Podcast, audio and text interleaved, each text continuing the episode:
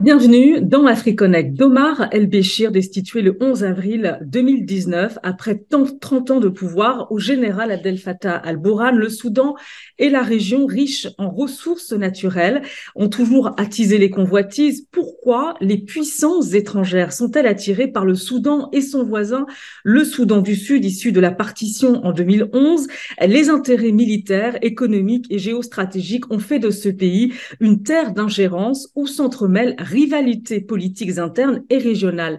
Mais une terre d'ingérence au profit de qui? On va en débattre tout de suite et on se connecte avec nos invités. On se connecte avec vous, euh, Makela Guibla. Vous êtes conseiller aux droits humains du président euh, de la transition euh, du Tchad. On se connecte avec vous depuis Dakar où vous êtes en déplacement. Bonjour à vous et merci d'avoir accepté notre invitation dans AfriConnect sur RT en français. Bonjour madame, merci beaucoup. Merci Alfred. Merci de nous associer euh, au débat relatif à, la situation qui est pour vous également au Soudan. Nous sommes extrêmement préoccupés. En tout cas, merci. Ça me fait plaisir de vous retrouver.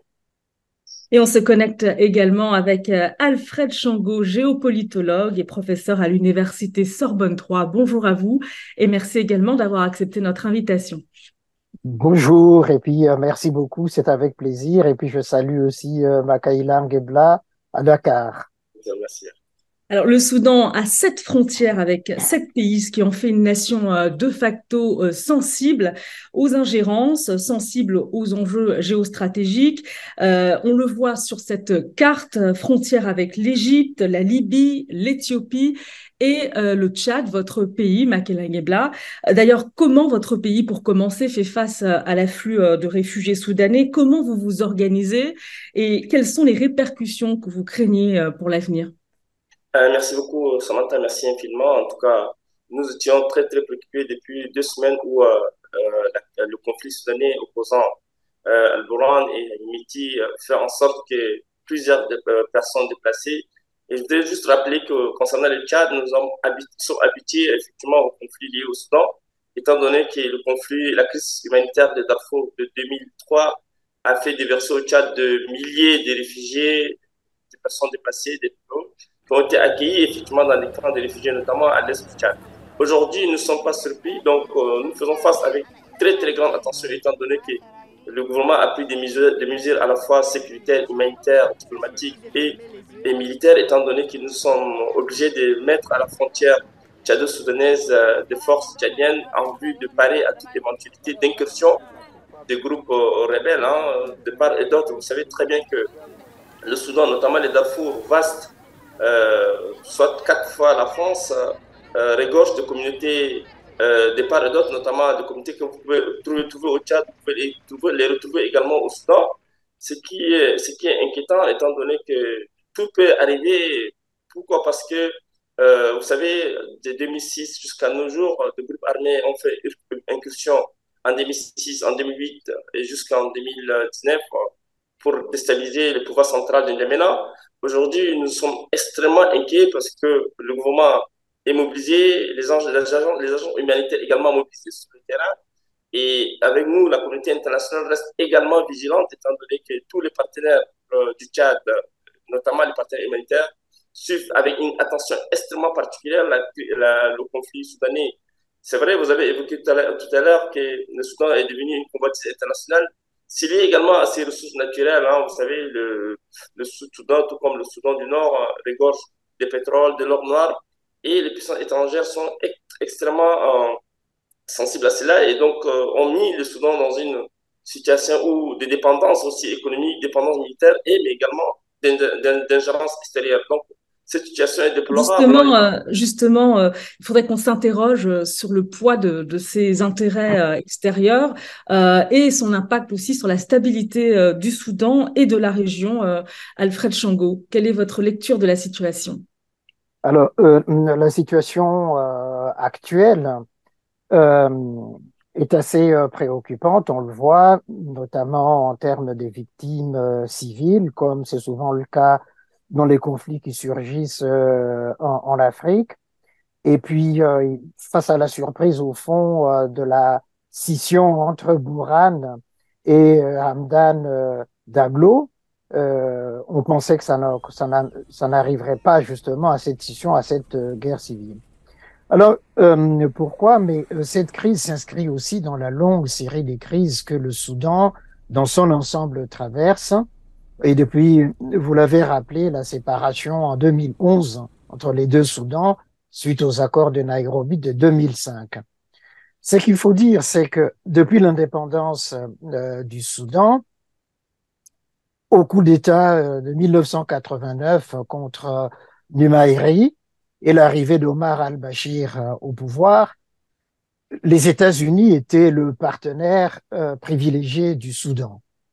Et puis Omar al-Bashir, quand il est arrivé, naturellement, il s'est tourné pendant un certain temps vers, vers la Russie. Et puis, il y a eu, on le sait, pendant cette période-là, le séjour de euh, euh, comment il s'appelle euh, de le chef d'Al-Qaïda de l'époque qui a séjourné, qui était sous la... Osama Bin Laden. Oui, Osama Bin Laden, qui était le protégé de Hassan al-Tourabi.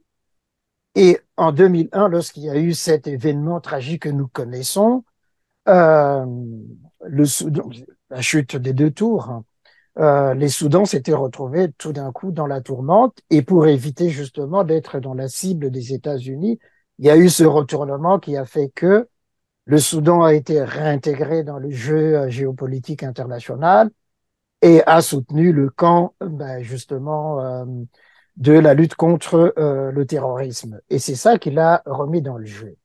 Et on peut dire qu'à partir de ce moment-là, le Soudan est devenu l'enjeu géopolitique de la lutte contre euh, le terrorisme. On sait en 2015 ce qui s'est passé euh, au Yémen et le fait que l'Arabie saoudite, moyennant des promesses de financement, etc., avait entraîné le Soudan dans cette guerre euh, euh du Yémen. Et euh, la Chine, en même temps, en avait profité pour arriver aussi, pour investir euh, massivement euh, euh, au Soudan, mais Makaïla Ngebla l'a rappelé sur les questions d'intérêt des hydrocarbures, des matières premières stratégiques. On, va y venir, mais euh, vous faisiez allusion justement à ce basculement euh, durant les années euh, Omar el-Béchir, le Soudan qui s'est rapproché finalement de, des États-Unis en quelque sorte. Comment est-ce qu'on explique ce, ce, basculement et comment au niveau du Tchad les choses ont été vécues, Makela Ngebla eh Justement, ces basculements, le Tchad, aujourd'hui, nous pensons que les Soudans, à l'époque de Béchir, euh, voyaient préserver ses intérêts. Il était question de, d'être allié des puissances occidentales pour lutter efficacement contre le mouvement terroriste qui, jusqu'à là, essaime un peu l'Afrique. Et nous, nous pensons que nous sommes inscrits également dans la même voie, hein, parce que le Tchad, en ce qui concerne, s'est engagé depuis le Mali euh, dans une voie de, assez acerbe contre le mouvement terroriste pour la stabilité non seulement du Tchad, de la de frontière tchado-soudanaise, mais également au niveau, au niveau du Sahel. Nous vivons avec un, un intérêt, une attention extrêmement particulière à ce qui se passe actuellement au Soudan. Donc nous redoutons, nous aussi, en hein, même titre que les, observateurs internationaux, nous redoutons que ces basculements risqueraient également d'emprunter avec euh, lui la sous-région. Donc toute la sous-région aujourd'hui mobilisée, notamment le Tchad, reste beaucoup plus doublement mobilisé. Mm. Euh, Alfred Chango, le, Soudan, qui était placé pourtant hein, sur la liste euh, des États terroristes euh, sous sanctions américaines, est finalement devenu, vous l'avez souligné, un allié des États-Unis. comment est-ce que on peut qualifier finalement les relations américano-soudanaises durant les, les, années Béchir? Alors, ce sont des relations qui ont connu de moments. Il y a le moment où il était euh, le Soudan et puis Bachir en particulier, placés dans la liste des États euh, euh, terroristes qui étaient dans la liste noire des États-Unis. Et puis il y a eu le tournant de tour des en 2001 où Omar al-Bashir a senti le vent de l'histoire et s'est accroché justement à ce vent-là. Et puis il y a un troisième moment euh, qui arrive avec euh, les accords euh, de David qui font que, sous la pression de l'ancien président américain, Bachir a été réintégré dans le jeu en reconnaissant Israël et puis en faisant que, mais justement, il y ait des relations, établissement des relations entre le Soudan et Israël, et puis euh, le rétablissement, réchauffement des relations avec les États-Unis, échange d'ambassadeurs. Donc voilà comment on peut euh, comprendre ce moment euh, de, de basculement de Omar al-Bashir. Alors, il y a eu les États-Unis qui ont accompagné euh, également le processus de paix pour mettre fin à la guerre civile en, 2003 aux côtés de l'IGAD, hein, qui est une organisation intergouvernementale africaine. Euh, un processus de paix euh, a abouti en 2011 à une partition, donc soumise à référendum. Finalement, est-ce que cette partition répondait à un consensus véritable entre Khartoum au nord et Djouba au sud, Alfred Chango? Alors là, il y a, on peut dire, et tout les euh, experts en la matière sont d'accord, c'est-à-dire que il n'y avait pas eu véritablement euh, un accord entre le Soudan et le Soudan du Sud. Simplement, comme euh, la guerre civile entre le Nord et le Sud perdurait, et que, mais vous avez rappelé la guerre civile en 2003 et puis les accords qui ont suivi de Nairobi en 2005 pour mettre un terme justement à cette guerre civile, prévoyait ce référendum en 2011 pour décider du sort justement du Soudan du Sud. Ce n'est pas de gaieté de cœur que Bachir a accepté euh, cette partition, a signé avec euh, John Garang, feu John Garang. Et en réalité, euh, je peux le dire ici que on lui avait tordu la main quand même à Omar al-Bashir pour qu'il accepte cette partition, mais ce n'était pas de gaieté de cœur, moyennant là aussi euh, euh, la réintégration progressive du Soudan dans le jeu géopolitique international. C'était ça le prix à payer, euh, justement. Hum. comment le, le Tchad, Makela a vécu cette partition? euh, écoutez, euh, tout à fait, une partition en soi n'est pas du tout bonne hein, pour un pays comme le Soudan, euh, qui est d'une diversité ethnique et d'une diversité également confessionnelle et, et puis communautariste. Donc, il fallait pas penser immédiatement à une partition. Aujourd'hui, la partition n'a pas résolu autant pour moi la solution au, sud, au sud, au sud Soudan où Riek Machar et, et, et, et Salva Kiir se sont battus âprement et que les deux communautés d'Inca et Nuer, euh, il a fallu vraiment encore une fois plus cinq ans de, de combats, de conflits armés intercommunautaires déjà au sud du Soudan.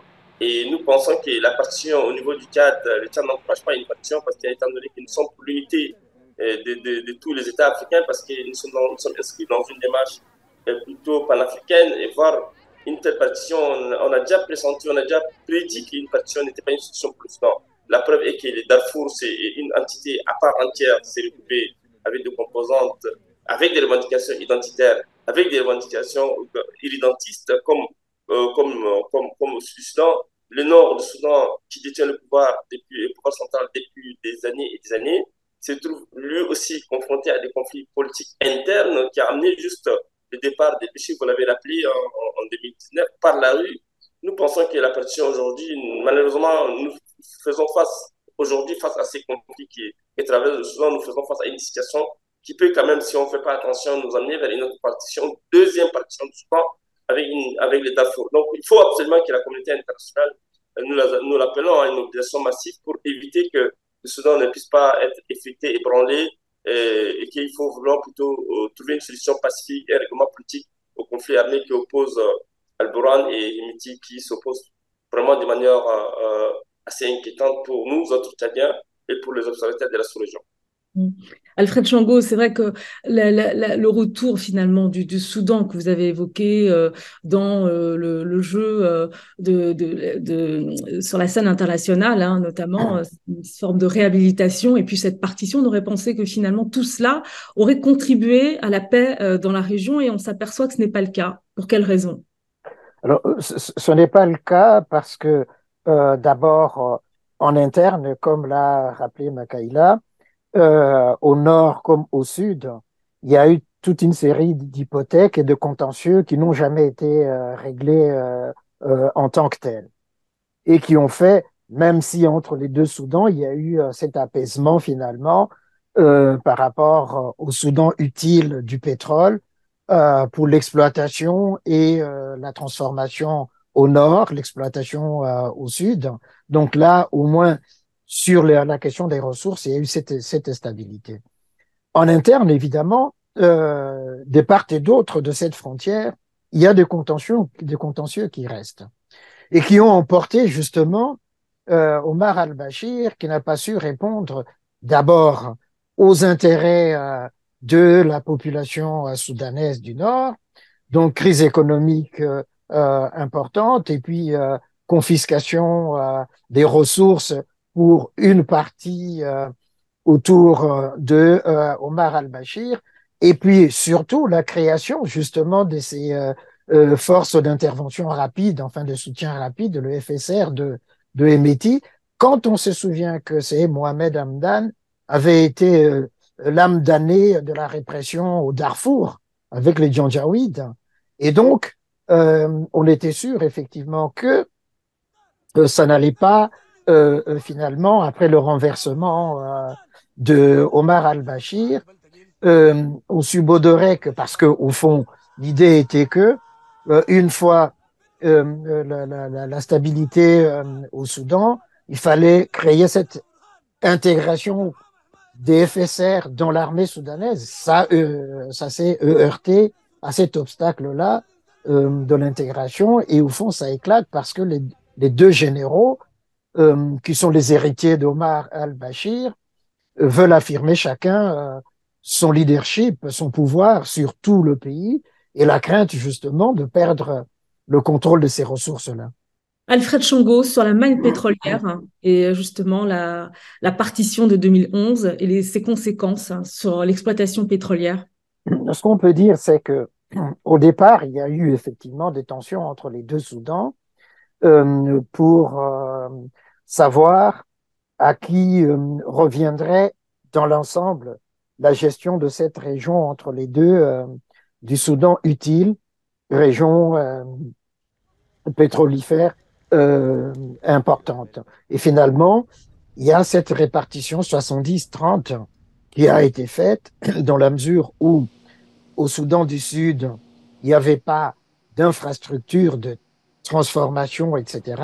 Il y avait les infrastructures, il y a les infrastructures d'extraction. Et donc, il revenait au Soudan de les transformer et puis de les exporter ensuite de les dividendes qui revenaient répartis euh, selon euh, euh, cette, cette équation. Et euh, au fond, ça a été l'un des enjeux majeurs, justement, des difficultés au sein des deux Soudans pour savoir comment utiliser euh, ces ressources. Pour le Soudan du Nord, autour de ces six régions euh, qui constituent le Soudan actuel, et au Sud, pour voir au-delà de Juba, comment construire cette nouvelle république sortie euh, euh, des nulle part. Et donc, les affrontements ont continué d'un côté. De l'autre, il y a toute une série euh, de processus politiques qui ont été mis en place d'abord pour la nouvelle géopolitique soudanaise du Nord. Mais le fait, effectivement, que Omar al-Bashir avait créé ces FSR était vraiment l'épine dans le pied du pouvoir et on sait qu'à son renversement, c'est cela qui entraîne ce que nous sommes en train de vivre euh, aujourd'hui.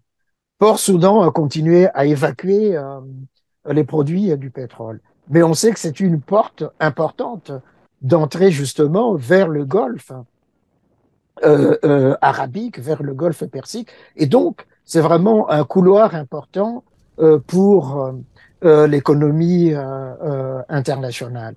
Et donc, on a intérêt effectivement pour le pour l'instant, euh, ce port reste ouvert et puis euh, il y a cette forme de stabilité que malgré tout la communauté internationale maintient pour faciliter l'évacuation euh, des produits de première nécessité par ce port. Alors, on assiste à un, intense jeu euh, euh, diplomatique pour mettre fin justement à, cette guerre euh, civile interne. Donc, au Soudan, il y a beaucoup de médiation. Les États-Unis sont dans le jeu. Il y a l'Égypte, Israël également. la Chine aussi, on, peut l'imaginer, puisque la Chine a, des intérêts économiques importants dans, cette région.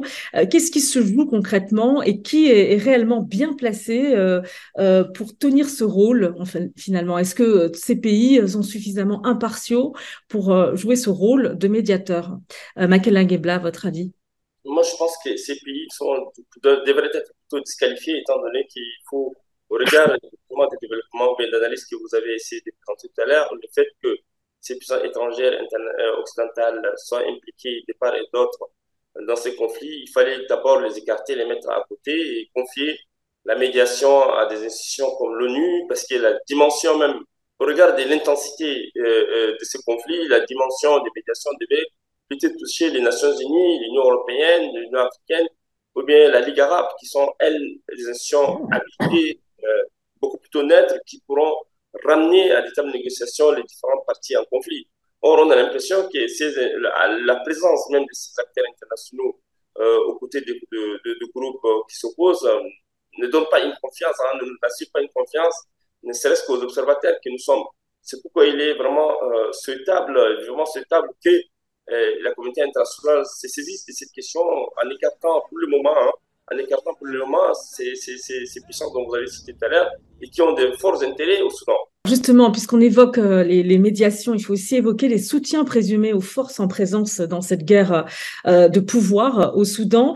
Et dans un communiqué euh, publié par le porte-parole du ministère des Affaires étrangères de votre pays, Ibrahim Adam Mahamat, a formellement démenti des informations diffusées par la chaîne d'information Qatari, reprises par d'autres médias sur le soutien supposé du Tchad à l'un des belligérants du conflit soudanais.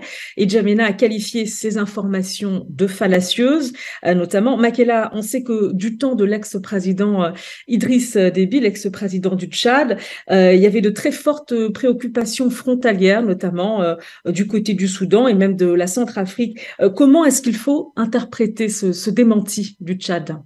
Je pense que c'est démenti à tout son sens. Hein. Vous savez, le Tchad, déjà, je rappelle que les de transition actuels, Mohamed Déby, avait déjà en janvier dernier invité N'Djamena Himiti et le général Brown, c'était pour les sensibiliser sur la vertu de la paix, hein, notamment au Soudan. Et, sa démarche ne peut pas quand même euh, venir être contrariée par, euh, par un soutien quelconque à une partie ou une autre. Donc, euh, une autre, ce qui explique que ce communiqué a été, a été diffusé, rendu public dans le but de rassurer notamment les protagonistes, que le Tchad ne prend pas part, ne prend en, aucune manière part à ce conflit interne Soudan. Justement, sur, les médiations, Alfred Chango. Alors, euh, ce que je peux dire, c'est qu'il y a euh, au moins trois médiations. Médiation des Nations Unies, qui est en cours justement pour permettre euh, de ramener les deux protagonistes autour de, de la table et de discuter sereinement sur euh, la cessation des hostilités et euh, le retour à euh, des négociations euh, politiques. Deux, il y a les États-Unis, l'Arabie saoudite qui interviennent compte tenu de leurs propres intérêts sur le terrain, et puis Israël avec ces trois-là. Ensuite, il y a l'Égypte, de l'autre côté, qui a une très longue frontière, 1300 kilomètres, comme le Tchad, hein, et, mais qui n'a pas beaucoup de moyens de pression pour agir sur les deux protagonistes au conflit parce que euh, l'Égypte euh, elle-même est tributaire des fonds euh, saoudiens. Et donc, l'Égypte ne peut que s'effacer et puis suivre ce que l'Arabie saoudite et les États-Unis sont en train de proposer comme modèle pour régler le problème. Il y a l'Union africaine. Je, parlais, je parlais tout à l'heure du Tchad, j'évoquais aussi les, les, médiations, mais les soutiens aussi présumés aux forces en présence. On a évoqué le Tchad. Euh, autre information qui est très relayée, notamment, c'est la présence du groupe paramilitaire russe Wagner aux côtés euh, des forces du général Daglo. Est-ce que c'est étonnant euh, de voir la présence euh du groupe militaire paramilitaire russe au Soudan, d'une part, et est-ce que finalement ce n'est pas l'arbre qui cache la forêt pour les Occidentaux Alors, je, dirais que Wagner est euh, au Soudan depuis de nombreuses années, donc ça ne date pas d'aujourd'hui en réalité. Mais quelle est, la, réalité de la présence de Wagner au Soudan? Personne aujourd'hui, les services de sécurité et autres, ne peut nous dire réellement quel est euh, le poids de cette présence auprès de Daglo. Euh, ce qui est sûr, c'est que les armes euh, aujourd'hui qui sont euh, détenues par les uns et les autres, que ce soit Bourhan ou Daglo, ce sont des armes qui ont été fournies par euh, la Russie en général.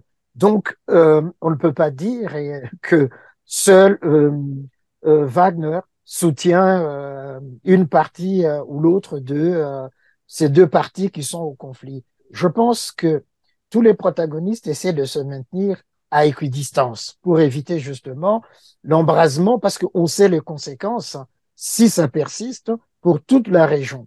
Et si toute la région est déstabilisée, c'est une grande partie de l'économie mondiale qui est déstabilisée. Donc tout le monde a intérêt à calmer le jeu, à faire effectivement que les protagonistes reviennent autour de la table, d'où ces multiples négociations euh, qui se font des part et d'autre.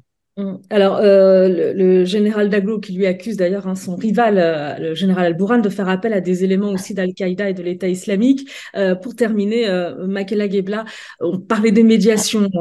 Est-ce que vous croyez sincèrement qu'une médiation, que l'une des médiations que l'on a évoquées peut aboutir, ou bien c'est plutôt les intérêts finalement des, protagonistes qui font, qui sont partie prenante de ces médiations, qui comptent pour l'instant? Justement, vous savez, depuis le début de, de ces conflits, nous avons assisté à une, une, une guerre de communication des part et d'autre hein, sur tous les réseaux sociaux, sur des voies de communication légitimes, autorisées. Nous pensons que la médiation qui est la plus privilégiée et qui nous intéresse le, plus, parce qu'il faut mettre à équidistance, tout à l'heure, Alfred évoqué, il faut mettre à équidistance les les partenaires historiques, les, les gens qui sont interférés de manière néfaste pour leurs intérêts économiques, pour leurs intérêts égoïstes. Il faut plutôt donner, la, confier la médiation, comme je disais tout à l'heure, à, une instance tout à fait, tout à fait légitime qui pourra quand même ramener les deux protagonistes à une table de négociation inclusive. Mais si on persiste dans cette voie où des ingérences multiples et variées, hein, ou bien des médiations tous azimuts se convergent vers partout, nous allons nous, nous irons tout droit vers un échec. Et l'échec est déstabilisateur de toute la région. Et donc, les intérêts qui sont préservés et qui ont peut-être défendus par ces puissances occidentales pourront aussi être remis en cause. Donc, il faut que l'appel, l'air est à la retenue de tous les acteurs, parce qu'ils sont cela.